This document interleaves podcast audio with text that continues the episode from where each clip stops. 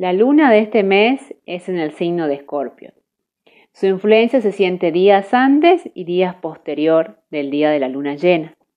Es una luna muy especial, porque también es conocida como la luna de Buda, la luna de Buda, la luna de Wesak. Se la conoce así tradicionalmente porque es la luna en la cual Buda recibió la iluminación. Son días muy especiales para meditar con las más altas intenciones, emociones y pensamientos, de amor, de bondad y agradecimiento. Buda mostró el camino del no sufrimiento, que es por medio del no apego, el no apegarse al deseo material. También desde la astrología es la luna llena de Escorpio, donde el Sol está en Tauro y la luna está en Escorpio. Estas dos energías nos empujan a algo muy importante, el desapego del mundo material. Tauro es el mundo material, lo físico, lo tangible. Escorpio es el mundo interior, lo espiritual, la sensibilidad interna. Estas dos energías generan que estos días estemos más sensibles, más vulnerables, quizás más conectados con nuestros dolores o afecciones internas, sentimentales.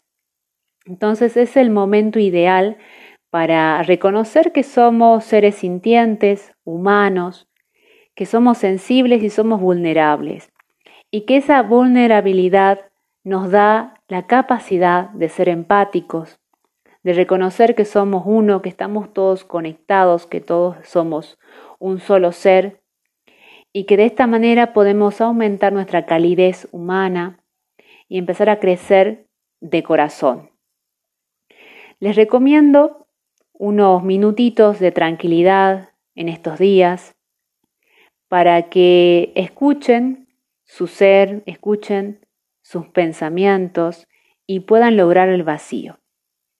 Puede ser por medio de un ejercicio bastante simple.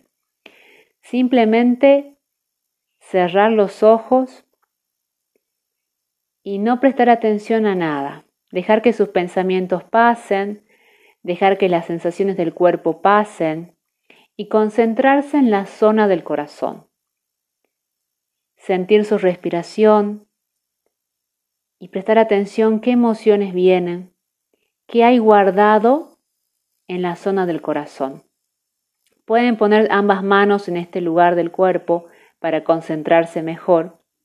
Y cuando surja algún sentimiento, alguna emoción o algún recuerdo, aceptarlo, abrazarse, contenerse a ustedes mismos, perdonarse si es necesario y de esa manera aprovechar estos días que realmente son mágicos, que sirven mucho para poder protegerse, transformarse, contenerse y entender que somos humanos, somos sensibles, somos vulnerables y eso es lo que nos diferencia, que nos hace ser personas y nos hace ser cada día mejores.